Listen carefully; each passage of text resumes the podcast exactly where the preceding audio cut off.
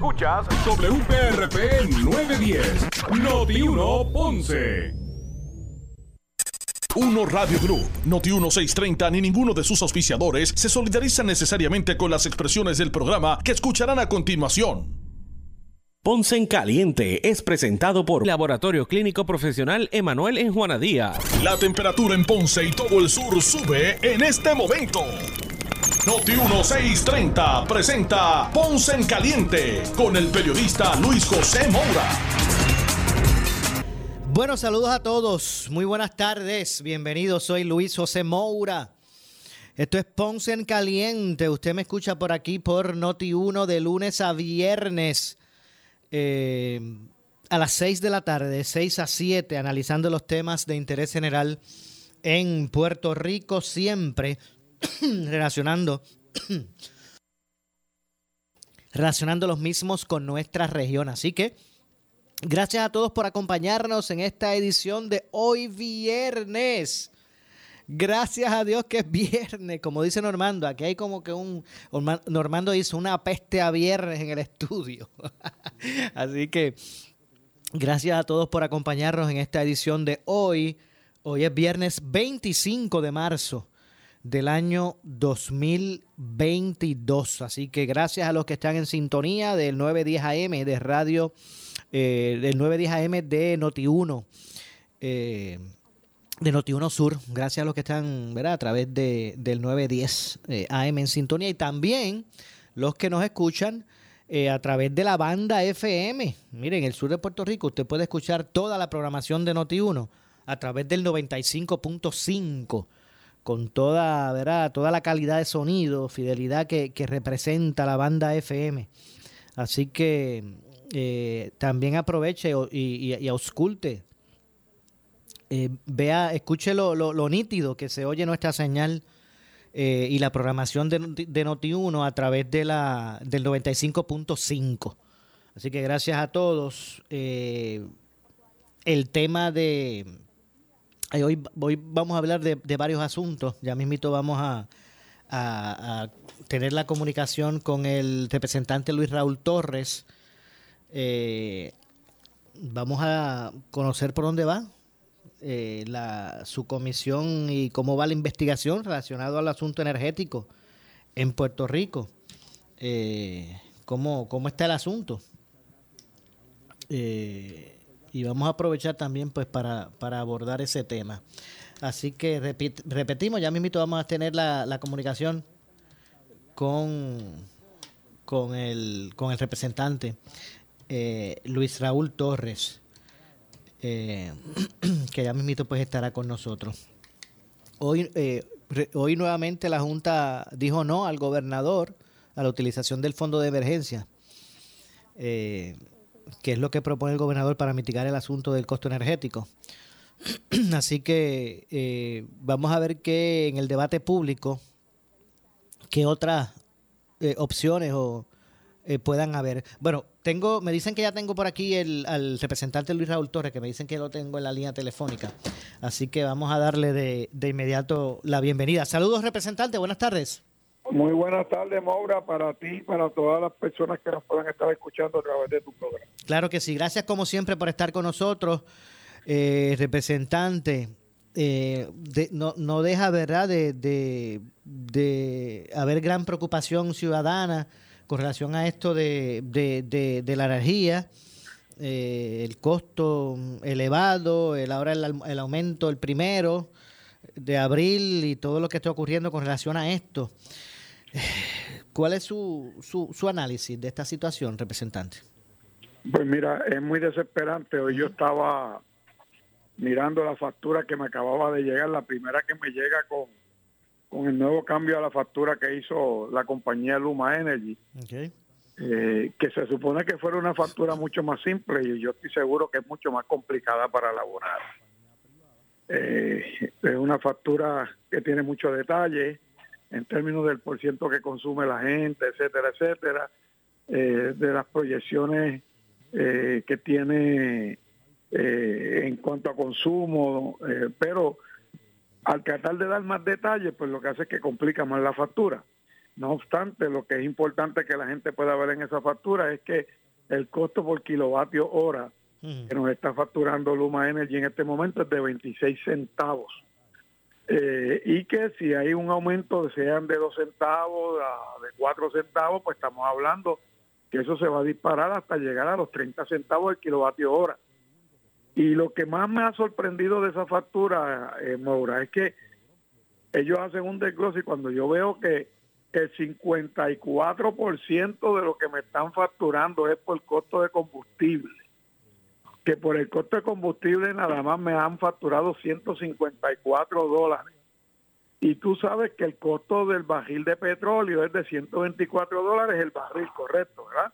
Ese es el costo que estaba anunciando la autoridad que le estaba costando en un momento determinado el, el barril de petróleo. Quiere decir que si a mí me facturaron 154 en este mes por el costo del combustible, porque la factura en su totalidad es de 275 dólares, 154 dólares por el costo de combustible, yo pagué un barril de completo de petróleo. Exacto. Y eso lo está haciendo, eso está así en la factura de cada uno de los ciudadanos de este país que los invito a que cuando llegue su factura tomen unos minutos para que la analicen antes de pagarla y antes de sorprenderse por la gran cantidad que le llega a facturar. Y, y entonces, 275 dólares eh, en mi apartamento que nosotros, mi, señora, mi hija, no estamos durante el día en el apartamento porque estamos en nuestro trabajo y la niña está en el colegio, nosotros llegamos aquí a las 5 o 6 de la tarde. Eh, los fines de semana a veces salimos, no estamos en la casa. Y yo no sé, pero ¿por qué tanto costo? No tengo un aire central. O sea, está muy alto, muy elevado el costo del combustible para todas las familias puertorriqueñas. Y entonces, yo creo que este aumento que ha solicitado Luma, el último aumento por los costos de la guerra y el aumento del petróleo, no se justifican porque el gobierno tiene dinero suficiente, eh, tanto de fondos federales como de otros fondos que tiene disponible del propio Fondo General del Gobierno, que puede aliviar eh, el costo de, del impacto del aumento de combustible, subsidiando ese costo y no pasándoselo a los abonados de la autoridad. hoy, hoy, hoy por primera vez yo me percato de la factura de Luma y esto se viene facturando hace tiempo, hace mucho tiempo. A cada abonado nos cobran cuatro dólares simplemente por ser cliente. Y cuando tú buscas por detrás de la factura, ¿a qué se refiere eso del cargo de 4 dólares por, cliente que dice? Te dice que es por cargos de la facturación, de servicio al cliente, gastos administrativos. Y cuando tú, parece ser una cantidad mínima, 4 dólares, pero cuando tú multiplicas 4 dólares por más de un millón y medio de abonados que tiene la autoridad, ahora Luma, Quiere decir que Luma está recibiendo mensualmente 6 millones de dólares para cubrir sus gastos administrativos operacionales. Ok. Y servicio al cliente y facturación. Entonces, cuando uno ve todas estas cosas, uno dice, bueno, pero ¿hasta dónde vamos a llegar? Si se dispara el costo de la energía el kilovatio hora a 30 centavos para el sector residencial y se dispara a 35, 36, a casi hasta 39 centavos el kilovatio hora para el sector comercial, esto va a ser una debacle porque aquí van a haber muchos negocios que no van a aguantar ese empuje porque para un negocio ese aumento de cuatro centavos representa cientos y miles de dólares adicionales en pago de factura mensual. Así que aquí van a haber muchos comerciantes que han estado hablando que si se sigue disparando el costo de la energía, ellos van a tener que cerrar operación. Entonces yo escuchaba al secretario del Trabajo hoy dando estadísticas de empleo y que aquí hay más de un millón 100 mil personas empleadas, que ha bajado el desempleo al 7%, y yo digo aquí a la gente cerrando negocios, menos negocios disponibles, veo un montón de espacios comerciales aquí en la zona metropolitana, en el corazón de Atorrey, cerrados, y entonces yo digo, pues ¿dónde están esos empleos? O sea, porque todo esto tiene un efecto en espiral en la economía de Puerto Rico. Los costos inflacionarios que están altos, si aumenta la energía eléctrica, se van a disparar más los alimentos, las comidas, que ahora el presidente Biden comienza a dar un discurso diciendo que lo, lo incluso los alimentos van escaseados, están escaseando por la situación de la guerra, todos estos impactos internacionales. Estamos viviendo una crisis muy difícil, así que yo espero que el gobernador honre su intención cuando anunció que le estaba pidiendo y sí, hoy insistía a la Junta de que le dieran 200 millones de fondos de emergencia y la Junta de Supervisión Fiscal se niega a darlo para subsidiar ese aumento, que utilice los demás fondos que le identificó la Junta que tiene de fondos ARPA y de los fondos de energía, etcétera, para subsidiar ese aumento. Exacto. E, e, ese ¿Y qué le parece que la Junta no quiere soltar prenda? Dice, no, no, no, no se utiliza el fondo de emergencia. Mira, Mora, mira, Mora. Hoy yo he leído en la prensa y por poco convulso cuando dicen que el presidente de la Junta de Supervisión Fiscal dijo que, que, probablemente en Puerto Rico se le iba a, a construir o elegir una, una estatua a Natalia Yaresco Ah, sí. lo vi, sí, lo vi. En el plan de ajuste fiscal. Yo dije, ¿dónde vive este señor eh, tan disparatero? Porque ellos habrán hecho el plan de ajuste fiscal y demás, pero ha sido a costa de sacrificios a los servidores públicos, de sacrificio a la clase, a la clase trabajadora. Ahora mismo la Junta de Supervisión Fiscal se fue a impugnar la ley de reforma laboral aprobada, a impugnarla están en contra del, proyecto de ley que aumenta el salario mínimo. O sea, esta gente ha hecho unos ajustes y un plan fiscal para establecer, negociar y hacer un pago a los bonistas y salvar los bonos y salvar el mercado financiero de bonos municipales de los Estados Unidos, pero ha sido a costa de sacrificio de la gente trabajadora de nuestro país, de la gente retirada, de los retirados, de los maestros, de los policías, y entonces este señor se atreve a decir que hay que levantarle una estatua a Natalia Yaresco en este país, en serio. Claro, como ellos le han costado al pueblo de Puerto Rico, los miembros de la Junta de Supervisión Fiscal, el personal de esa Junta y el salario de más de un millón de dólares de Natalia Yaresco, 650 mil en salario y más todos los demás beneficios, el costo total que ha gastado esa Junta de Supervisión Fiscal en cinco años es de 300 millones de dólares. ¿Por qué digo esto? Porque anualmente se le asignaban 60 millones de dólares para los gastos de la Junta de Supervisión Fiscal en el presupuesto de Puerto Rico. Y si tú multiplicas 60 millones por 5 años, son 300 millones de dólares. O sea que ese plan de ajuste fiscal nos ha costado dinero, sacrificio a las contribuciones que paga el pueblo de Puerto Rico. Pues merece, merece una estatua. Sí, claro que merece una estatua para que la tumbemos como se, como tumbaron la de Cristóbal Colón. La de Cristóbal Colón. Ay, señor. Entonces usted por poco convulsa con eso. Es que yo me imagino usted. No, pero es que. Yo imagino usted. O sea, claro, claro que ella ha manejado un plan de ajuste fiscal, claro que ha manejado las negociaciones. Oye, si le pagan un millón, más de un millón de dólares a esa señora, 650 mil dólares en salario y en que todos los beneficios marginales, su package completo pasa al millón de dólares. Igualito que Gwen Stacy, el presidente de Luma Energy. Pues ellos no, no, ven, no ven el sacrificio de la clase media trabajadora de nuestro país, no lo pueden entender, porque ellos viven protegidos con altos salarios y en una burbuja financiera que los protege que no la tiene el resto de la población. Definitivamente.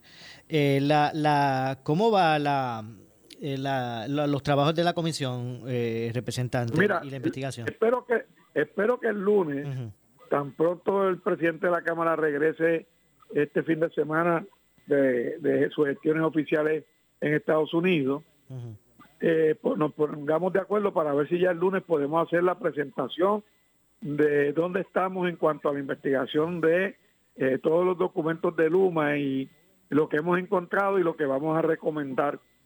Eh, aparte de eso, estamos investigando la situación de la carbonera de la compañía AES que quema carbón para producir energía en la zona sur de Puerto Rico, que tú sabes que ha causado daños ambientales, alegados daños a la salud de la gente de la zona, eh, y que sus operaciones van a cesar en el 2027 y ya ellos en vista pública nos informaron que desde el año 2025 ellos van a comenzar a desmantelar y a reducir operaciones.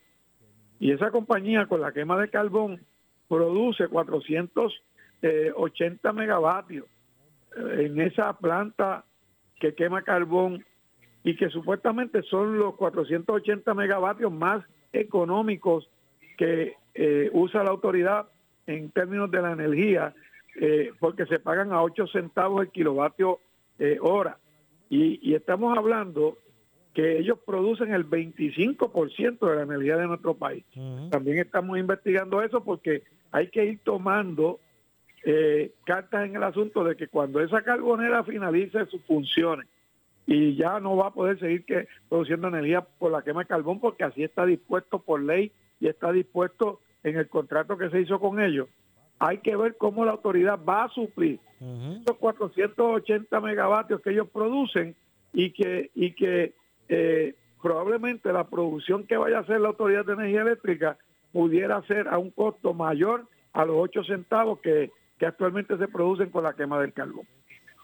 ¿Resultó que era cierto o no que, que AES pidió rescate financiero, representante? Bueno, estamos evaluándolo porque ellos lo niegan. Exacto. Eh, eh, ayer hubo una vista ejecutiva en la que el señor Bolinaga, presidente de esa compañía, nos entregó tres estados financieros que faltaban por entregarnos, que se le solicitaron del año 2018, eh, perdóname, creo que fue 19, 20 y 21, eh, esos tres estados financieros de esos tres años, para nosotros ver la situación financiera de la compañía y ver si de verdad eh, había eh, una situación financiera difícil de la compañía, porque aunque el señor Bolinaga negó bajo juramento que estaban pidiendo un rescate financiero, la realidad es que nosotros tenemos documentos en nuestro poder que en donde hay unos memorándum que el propio señor Bolinaga le enviaba a la autoridad, en donde él le dice que la compañía está teniendo problemas eh, de manejo de cash flow, de dinero y de operación, y operacional debido al pago que tienen que estar haciendo por sacar las cenizas de Puerto Rico y eso está por escrito en blanco y negro. Pero la, la realidad mayor es que él nos dijo a nosotros que las conversaciones que él ha comenzado con el gobierno de Pedro Pierluisi es a los efectos de que tienen que ir a sustituir el gobierno, hacer un plan con tiempo para cuando llegue el 2027 y ya ellos cierren totalmente sus operaciones, tiene que haber otro mecanismo para producir esos cuatro, 480 megavatios que me preocupa, porque la realidad es que ese es el 25% de la energía que consumimos en Puerto Rico. Habrá que buscar la forma de, de, buscar la alternativa, ¿verdad? Para sustituir ese... Claro, el gobernador ayer firmó una orden ejecutiva para ah. ir liberando unos fondos para hacer eh, proyectos eh, experimentales eh, hacia lo que es... ay, Dios mío. Hidroeléctrica. usar hidrógeno. Hidrógeno, exacto. Para producir, energía. Y además de eso, acabo de leer recientemente en la prensa hoy que ya el negociado de energía aprobó 18 proyectos para eh, compañías que van a producir, creo que son 800 megavatios eh, con energía solar. Obviamente eso, eso está por desarrollarse ahora, no es que están disponibles, es que se van a trabajar para desarrollarlo. Y eso es importante. Yo también discutí en el día de ayer con el secretario de Estado, Manuel Marrero, y también que en su calidad de presidente de la FAF y de la Junta de, Directores de la Alianza Público-Privada, una propuesta de desarrollar uno, un proyecto energético que lo estamos llamando eh, eh, eh, rescate para energético para Puerto Rico, donde estamos tratando de ver cómo podemos acelerar unos proyectos para llevar placas solares y resguardos de batería que produzcan hasta 4 kilos a, la, a, como 150 mil residencias en los pueblos de la montaña de la zona este y de la zona sur de Puerto Rico. Ok, eso, eso luce bien. Bueno, si se da, si se da, si todos estos proyectos de verdad el gobierno le pone intención, le pone velocidad y, y, y, le ponemos eh, que todo el mundo, todas las organizaciones comunitarias, eh, los municipios y el gobierno central trabajemos y rememos para el mismo lugar, lo podemos lograr. Entiendo. Bueno, pues vamos a ver lo que ocurre con, con relación a todo eso y que se... Todos esos proyectos que aunque son de un poco de largo plazo, por lo menos la presidencia podría ser de uno a dos años, quizás las compañías que van a montar fincas solares para producir los 800 megavatios eh, pudieran estar en dos años. Eh, quiere decir que en ese periodo corto de tiempo nosotros podríamos estar produciendo energía renovable, más limpia, aumentar el porcentaje de participación y de producción energética limpia y a la misma vez eh, con ese tipo de producción bajar los costos de lo que hoy pagamos por, por la energía que se consume eh, por, por la quema de petróleo y, por el uso de gas natural. Ok. Pero ¿desde hace cuánto estamos pensando en hacer ese cambio? Bueno, no, por eso es que te estoy diciendo que lo que yo estoy viendo y lo que eh, me, he puesto inmerso y ayer em, em, empecé unas reuniones con, con Omar y, y, están las organizaciones comunitarias y todo el mundo empujando, es que ya no podemos seguir pensándolo ni diciendo que está en la ley, sino que tenemos que hacer los proyectos, punto. Exacto. Ya tienen que comenzar los proyectos. No, no es que si vamos a hacer, que si la ley dice, que si cuándo es, que si cumplimiento. No, hay que hacer proyectos puntuales que comiencen a ser funcionales. Por eso es que te estoy hablando que en vez de pensar de que hay que poner las placas solares en todas las residencias y en todos los techos de Puerto Rico, vamos a comenzar con un plan puntual piloto donde por lo menos 150 mil unidades de vivienda de familias eh, de escasos recursos económicos, de los pueblos más rezagados en este país, que son los de la montaña, los más afectados, que son los del este cuando viene un huracán, y, los del sur. Pues que empecemos por ahí. Y ya, y que se vea, que se vea ese movimiento, que se vea el logro de esos proyectos. Y entonces ahí podemos empezar a sentir, vamos a empezar a sentir alivios. Porque esto de lo de hidrógeno que acaba de firmar el gobernador, eso va a ser experimental y va a tomar tiempo. Y perfecto, bueno, le damos la bienvenida, porque es una nueva energía limpia y segura y pudiera ser bueno para el futuro. Pero con la energía solar, con, la, con, las compañías que monten estas empresas que produzcan 800 megavatios y con llevar energía solar a la mayoría de los techos de las casas en Puerto Rico, con eso podemos producir energía inmediata porque el sol está ahí disponible los paneles solares están disponibles y las baterías de backup para, para esos sistemas están disponibles. Mire, ahora que usted me dice eso, que se sulfuró por lo de la estatua de Yaresco, no le voy ni a, no le voy ni a mencionar lo de... Pero no me diga que tú no te sulfuró, tú, tú no te diste también. Usted, ¿Usted sabe qué? Yo, yo, te, pues yo te veo así con una soga, si la montan, cagando de tumbarla. Le, le, le tengo que confesar que también me sulfuré. sulfuré, pero si usted se sulfuró por eso, no voy a aprovechar y no le voy ni a mencionar lo de eh, la gente que está proponiendo lo del impuesto al sol, porque se va, se va a sulfurar. No, no, no, es que no puede haber impuesto al sol. El sol es libre. Entonces, eh, ¿cómo tú le vas a poner un impuesto a la familia a las miles de familias en Puerto Rico que con muchos sacrificios se han hipotecado con una deuda de 20 años para poner un sistema solar en sus casas para evitar los constantes bajones de, energía, los apagones y las necesidades cuando vienen cosas como el huracán María. Por favor, por amor al Señor, lo que tiene que arrancar Luma es darle el acceso al grid y comenzar a pagarle la energía que, que en exceso producen y, se la van a pasar a energía eléctrica, que actualmente me estoy enterando y ya empezamos a investigar, a investigar esa área, eh, es que Luma no le está pagando la, la, cantidad en exceso que pasan a la red, a, la gente le debe dinero. Exacto, la, la, la, energía que genera la gente en las casas con, con las placas. Sí, porque lo que pasa es que cuando tú, tú, tú eso, se conecta a, lo que se llama el grid, que es la, red, ¿verdad? Entonces, ¿qué pasa? Si tú produces cuatro kilos, pero consumiste tres, pues dejas un kilo disponible en, en, en, en, la red. Pues ese, ese kilo que queda disponible en la red está disponible para proveer energía a todos los que no tienen sistema y que están conectados a la red eléctrica. Pues ese kilo se supone que Luma lo, se lo paga en crédito a, a, la familia que lo produjo. Y eso no se está haciendo. Y para eso hay un medidor que una vez la persona monta las placas solares, Luma le tiene que montar antes a la autoridad. Y yo, yo he recibido muchas quejas de personas que me dicen, mira, me deben mil dólares, me deben tanto y no me los devuelven. Ah, no, pues, eso entonces, e, eso debe ver el meritorio de que se investigue.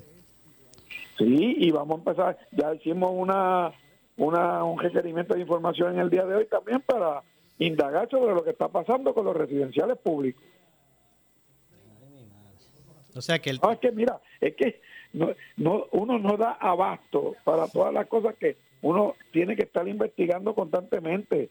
Este, eh, son tantas las situaciones eh, de negligencia, de, de, de, exceso de cobro, de situaciones que yo, yo, yo quisiera tener mucho personal para hacerlo, pero yo tengo muy poco personal. La gente pudiera pensar que uno tiene muchos empleados, yo lo que tengo son cuatro, cuatro personas que trabajan conmigo el proceso de esta investigación y de esta fiscalización.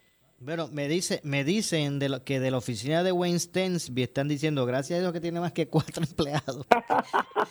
Mira, ellos me llevaron hace poco 69 cajas llenas de documentos. y ellos alegan que, me enviaron 255 mil páginas. Okay. ¿Verdad? Allí las tengo. Y entonces uno tiene que empezar a mirar esos documentos con detenimiento, más todos los que teníamos ya. Eso no es fácil. entonces yo oigo mucha gente criticándome, ¿y dónde está Luis Raúl? ¿Y por qué? O sea, yo siempre salgo y contesto a todos los medios, pero uno no puede ser irresponsable. Yo no puedo hacer ninguna crítica ni ningún señalamiento si no he hecho una evaluación de la situación. Definitivo. Porque, sería irresponsable de mi parte. Si no fuera, una, fuera irresponsable, claro que sí. Cuando yo hablo sobre estos temas, es porque lo que yo estoy diciendo puedo documentarlo, puedo evidenciarlo.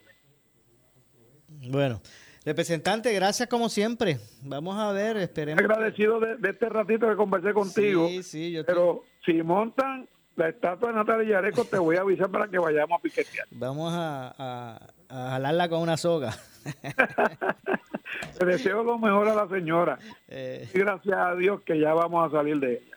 Bueno, gracias, representante. Que pasen buen fin de semana. Dios bendiga al pueblo de Puerto Rico. Igualmente, igualmente. Ahí escucharon al representante Luis Raúl Torres. El representante no se sulfure, mire, que eso no vale la pena sulfurarse por eso. Después usted este, sufre su salud. Eh, la verdad es que este asunto de ¿verdad? energético es uno que de, gran interés y, es un eh, eh, asunto que pues hace falta creatividad para, para poder aplacar los, los, altos costos que se avecinan de, de la gasolina, del combustible, de la energía eléctrica, de todos los derivados de, del petróleo. y, y en estos momentos, ¿verdad? Donde el, pueblo pues ya no, no, aguanta, no puede apalear un, un impuesto adicional. ¿Verdad? Estamos bajo una coyuntura difícil por la quiebra del gobierno, ¿verdad? La, saliendo de la quiebra, lo, el poco dinero disponible para, ¿verdad? para atender otras cosas. Pero bueno, tengo que hacer la pausa. Regresamos con este y otros temas luego de la misma. Soy Luis José Moura. Esto es Ponce en Caliente. Pausamos y regresamos. En breve le echamos más leña al fuego en Ponce en Caliente por Notiuno 910. Solo una rompe con las exclusivas primero en la radio, en las redes sociales y en notiuno.com. Primera fiscalizando. La neuropatía diabética es una complicación grave y común de la diabetes tipo 1 y tipo 2. ¿Cuáles son los diferentes tipos? ¿Y cuáles son los síntomas? Nos orienta la doctora Ginette Sánchez, presidenta de la Academia de Médicos de Familia. Vivir con salud, con Luz Nereida Vélez. Este domingo a las 10 y 30 de la mañana por Noti1.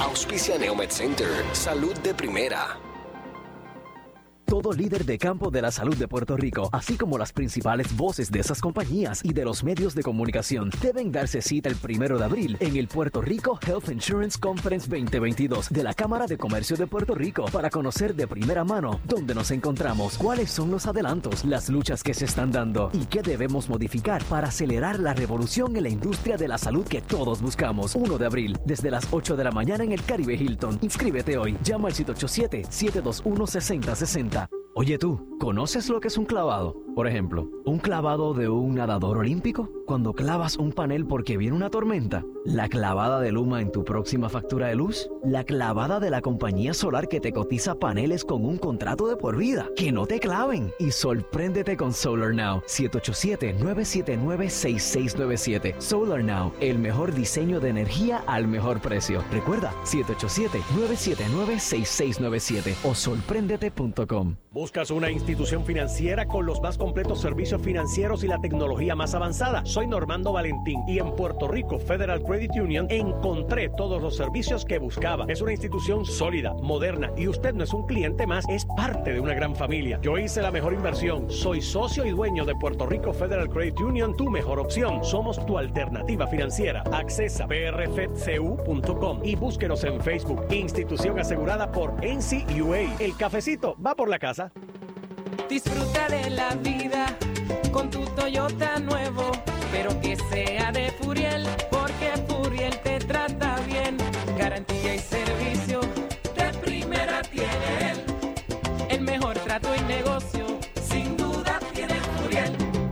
Furiel Toyota, Bayamón 625-5700, Río Piedra 625-3000, Ponce Bypass 284-2020. Si se trata de un Toyota, primero ven a Furiel.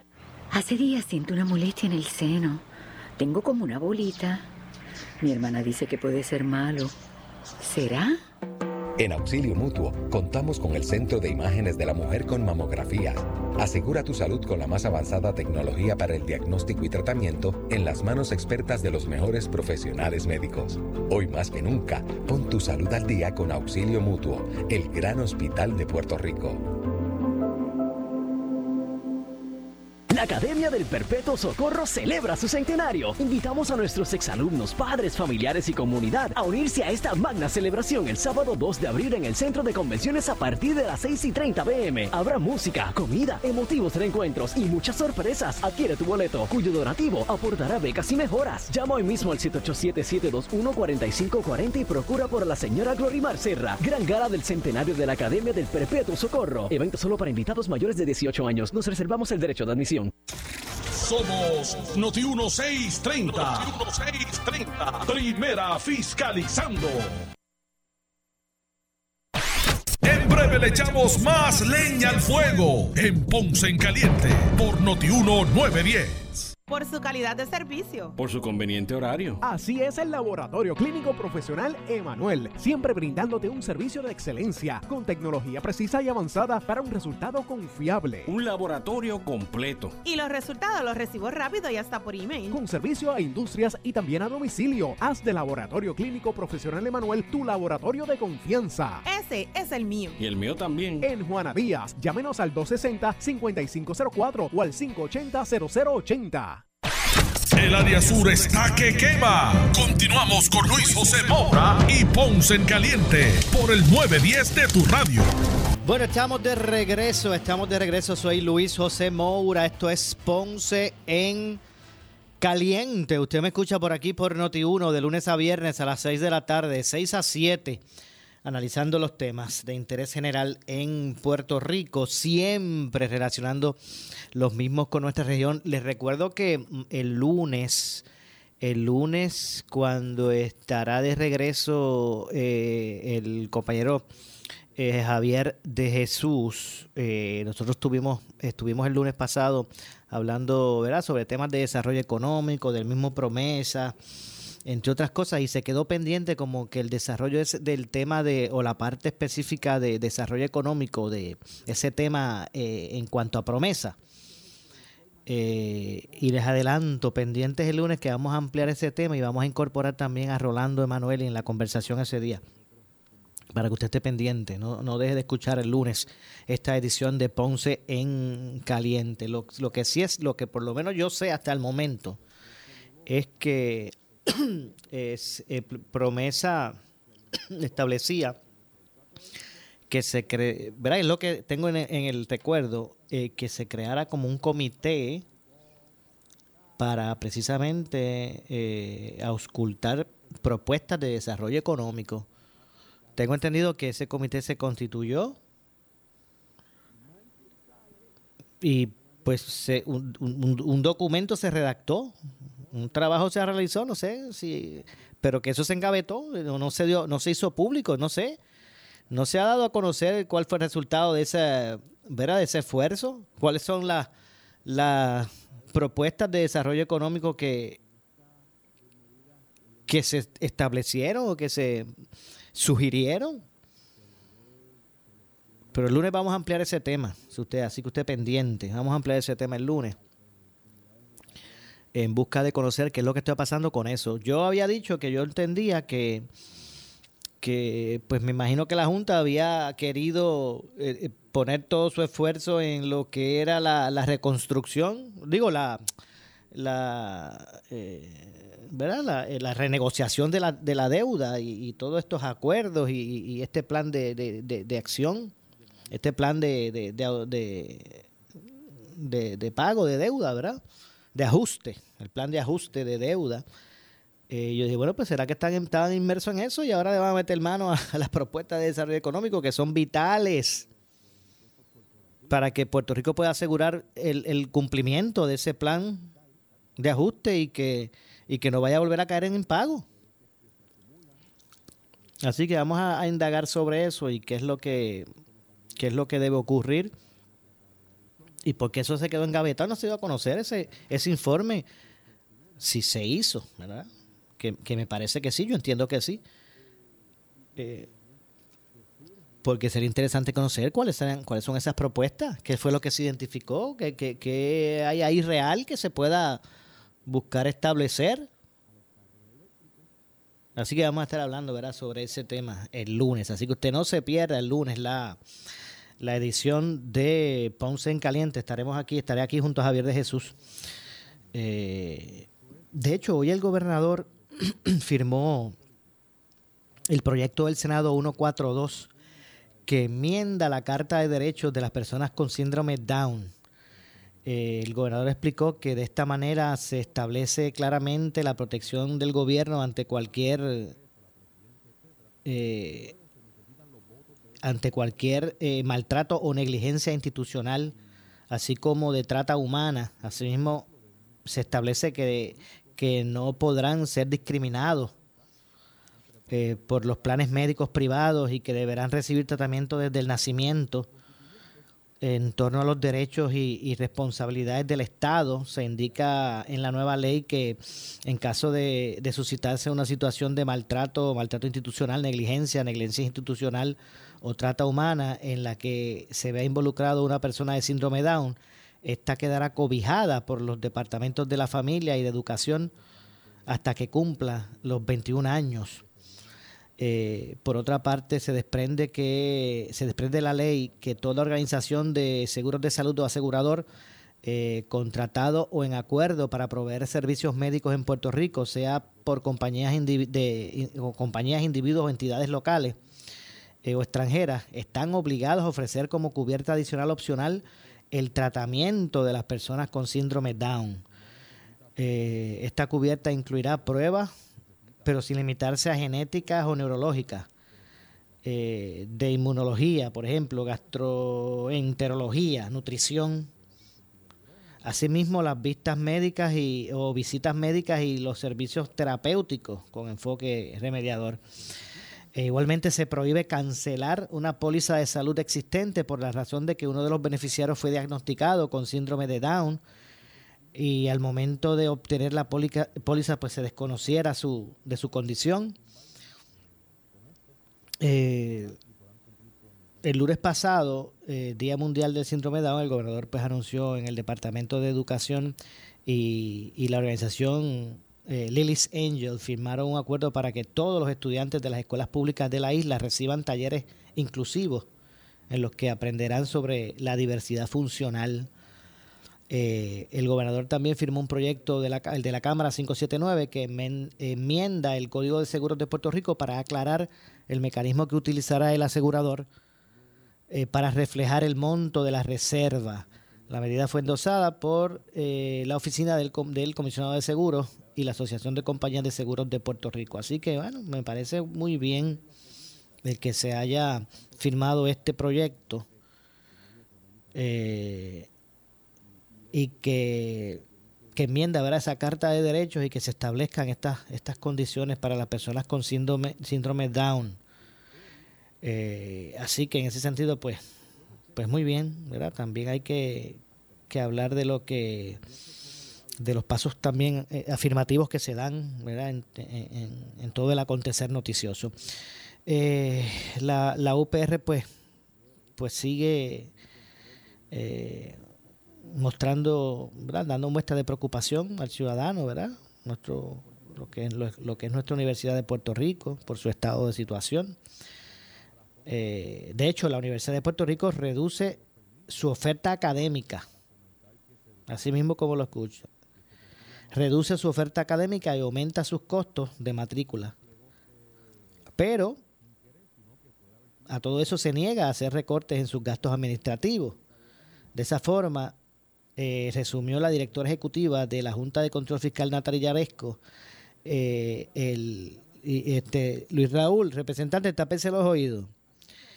Eh, de esta forma resumió la directora ejecutiva de la Junta de Control Fiscal Natalia Yaresco el integrante de la Junta John Nixon y hasta el propio gobernador Pedro Pierluisi la situación fiscal con la que la Universidad de Puerto Rico, la del Estado, pues eh, cuya Junta de Gobierno aprobó un plan fiscal eh, con aumentos en la matrícula.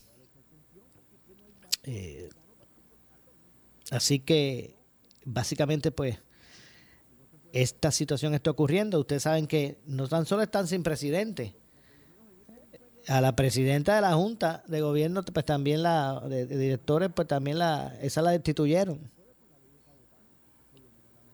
Y a todo esto, ¿verdad? en medio de la pérdida de acreditaciones, la verdad es que me parece que está en su peor momento, ¿verdad? Y, y, hay que buscar el, hay que buscar de alguna otra manera el, el rescate de, de la misma. En un abrir y cerrar de ojos no nos vamos a dar cuenta y se le van a pasar por el lado, le van a pasar por el lado las instituciones privadas. Y ya lo están haciendo, por lo menos en infraestructura y en, lo que es la, el, asunto organizacional, la gobernanza. Está ocurriendo esto. Voy a citar por aquí a, voy a citar por aquí a Natalia Yaresco, precisamente, repito, representante Luis Raúl Torres, tápese los oídos. Eh, y cito, yo pienso que hay personas que consistentemente malinterpretan lo que es reducción. La reducción en, en, el subsidio a la universidad se supone se traduzca en los costos administrativos de la universidad. Nunca fue para que redujeran personal docente o le bajen el salario a los profesores o servicios a los estudiantes. Los recortes se suponían que los manejaran eh, de dos formas uno, buscando otras fuentes de ingreso a través de tutorías, fondos de investigación, donaciones eh, de exalumnos, por ejemplo. Algunas de esas cosas las han hecho, pero no ha sido suficiente. Tienen que reducir los costos.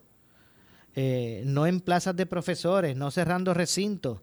Se pueden quedar los 11 recintos, pero tienen que consolidar las oficinas de registro, finanzas, administración. En vez de tener 11 en cada campus, en vez de 11 pueden ser 5 o las que entienda la universidad que necesitan. Y lo que ha pasado en estos cinco años es que siguen siendo 11 las oficinas administrativas y no ha ocurrido nada para que los servicios de los estudiantes y los profesores se atiendan, dijo Yaresco en, en conferencia de prensa. Por su parte, eh, John Nixon, ya representante, se puede se puede, ya, ya, ya puede destaparse los oídos. Por su parte, John Nixon, quien alega ser parte de la comunidad universitaria de Detroit, eh, expresó que, y cito, yo nunca voy a votar a favor de algo que vaya a afectar las oportunidades educativas de los estudiantes, pero cuando tú ves la burocracia con lo cual yo tuve que lidiar unos, unos cuatro años atrás y sé la resistencia que eso provoca, tenemos que empezar a consolidar funciones administrativas que nada tienen que ver con la misión académica de la universidad. Entre tanto, el gobernador Pedro Pierluisi se unió al reclamo de que se consoliden labores administrativas en vez de aumentar innecesariamente la matrícula. Cito, siempre que uno quiere más, siempre uno quiere más, pero se ha aumentado significativamente el presupuesto de la universidad Ahora lo importante es que administren esos recursos bien, que eviten alzas en el costo de matrícula, que puedan ser innecesarias. Eh, eh, puede haber ahorros en otras áreas. En el área administrativa pueden, eh, pueden, pueden lograrlo, dijo el gobernador, pueden lograr ahorro. Siempre se ha dicho que consolidando el apoyo administrativo del recinto, o sea, es decir, que el apoyo administrativo de tres recintos estén, esté uno en vez de en cada de, en vez de que en cada uno con un personal de apoyo administrativo con eso se lograrían unas economías que pudieran evitar estas alzas en el costo de la matrícula. Eh, el pasado jueves la Junta de Gobierno de la Universidad de Puerto Rico aprobó un plan fiscal que incluye aumento en matrícula subgraduada y graduada aumento en ingresos por fondos federales de investigación, medidas de transformación eh, entre las que figuran la reforma de retiro, transformación académica, transformación administrativa, consolidación de, oficinas centrales de finanzas y recursos humanos y la de transformación del recinto de ciencias médicas a través del Comité de Evaluación Externa, entre otras cosas. Pues aquí la Junta lo que está diciendo es que los recortes no era para bajarle, bajar los empleados, bajar los sueldos o subir la matrícula. Ellos lo que dicen es que los recortes eran para buscar eh, eh, reducir los costos administrativos y oficinas que pueden consolidarse para que atiendan a los recintos, a los 11, no en que cada uno de esos 11 eh, recintos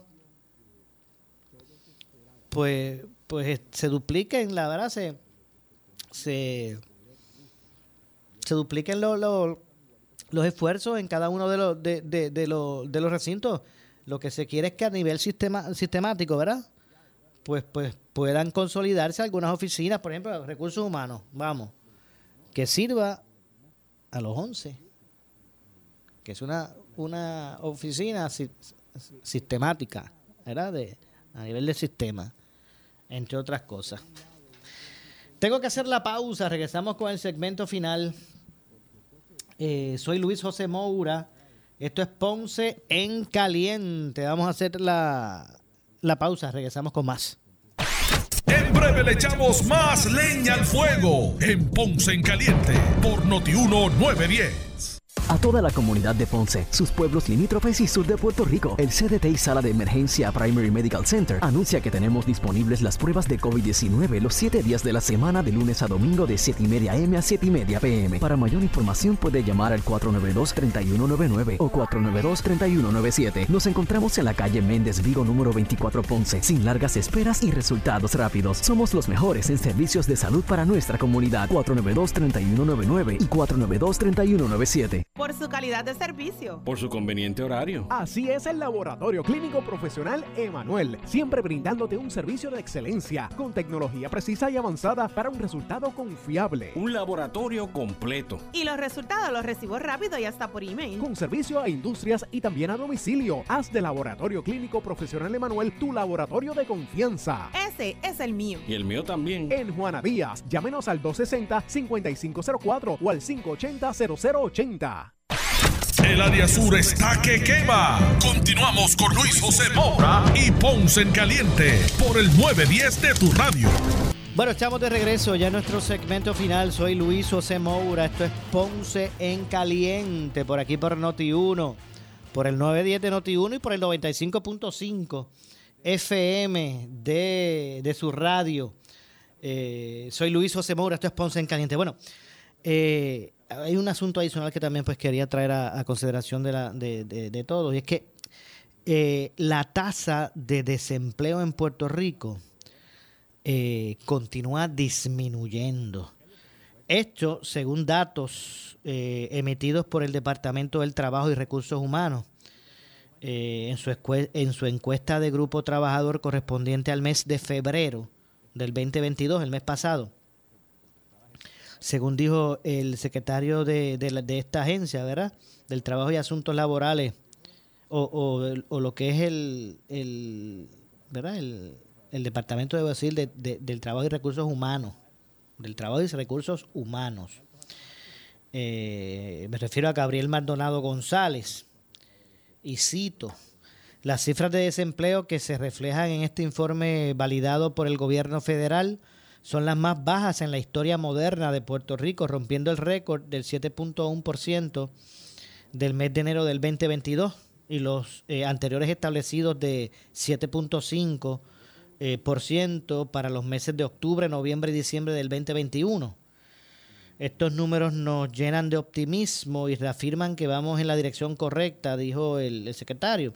Desde nuestra agencia continuamos trabajando a través de estas iniciativas y alianzas con otras dependencias gubernamentales, municipios y organizaciones privadas para lograr eh, que más personas puedan integrarse eh, a la fuerza trabajadora o emprender una o, emprender para convertirse en un empresario de una o de esta manera pues siempre buscando fortalecer la economía individual eh, y obviamente la de Puerto Rico según se expresó esto lo dijo Maldonado González en declaraciones escritas el secretario explicó que el informe que fue publicado durante la mañana de hoy eh, refleja una disminución en la tasa de desempleo para el mes de febrero del, 20, del 2022, estimada en 6.8%.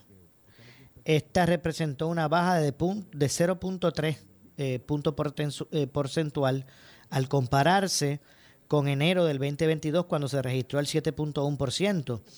Eh, al comparar eh, con el mes de febrero del 2021, la tasa de desempleo registró un descenso de 1.7 eh, puntos porcentuales. Eh, los datos de personas empleadas en la isla también reflejan cambios favorables. El mes de febrero del 2022 fueron 1.132.000 los que estaban empleados. Dicha data es equivalente a un número de, al número de de, de 8.000 personas eh, al compararse con el estimado de enero del 2022, ¿verdad? De, del 2022, eh, el cual era de 1.124.000 eh, personas y de 100.000 empleados más, la, más en relación a febrero del 2021. por otro lado, respecto al desempleo de cifra ajustada, estacional, estacionalmente, ¿verdad? Se situó en, el 80, en, en 83 mil personas en febrero del 2022, 3 mil menos al compararse con enero del 2022 y 13 mil menos al contrastar eh, el, el, mes de febrero del 2021. Eh, por otro lado, la tasa de participación laboral reflejó un incremento de 0.4 o de 0.4 el punto porcentual respecto a enero del presente año. Eh, esto representa un 44.7%, superando el 44.3% eh, del mes anterior y el 40.9% eh, por ciento que reflejaba el mismo en el, reflejaba el mismo mes de 2021. De otra parte, el grupo trabajador aumentó 8.000 personas adicionales en febrero del 2022 llegando a la cifra de 1.215.000. Eh, si lo comparamos con el mes previo, donde habían eh, 1.210.000 personas, eh, por ejemplo, en febrero del 2021 se contaba con 1.129.000 que conformaban parte de, del grupo trabajador, eh, por lo que la data más reciente refleja un aumento de 86.000 personas en la fuerza laboral al compararse con ¿verdad? año a año. La encuesta de Grupo Trabajadores es un estudio que utiliza una muestra representativa a nivel de toda la isla, con un tamaño aproximado de 3.000 hogares. El marco de referencia es el censo y la, eh, de población y vivienda que produce el negociado del censo de los Estados Unidos, entre otras cosas. Así que bueno, esto también es positivo. Lamentablemente se me ha acabado el tiempo. Tengan un excelente fin de semana. Regreso el lunes. No se pierda la edición del lunes. Va a estar interesante. Regreso con más. Nadie se retire. que por ahí viene Luis Enrique Falú. Eh, así que tengan todos muy buenas noches. Ponce en Caliente fue auspiciado por Laboratorio Clínico Profesional Emanuel en Juana Díaz. Esta es la estación de Ferdinand Pérez, WPRP 910 AM, W238DH 95.5 FM en Ponce, WNO 630 AM, San Juan, Noti 1 630. Primera fiscalizando. Uno Radio Group, Noti 1630 ni ninguno de sus auspiciadores se solidarizan necesariamente con las expresiones del programa que escucharán a continuación.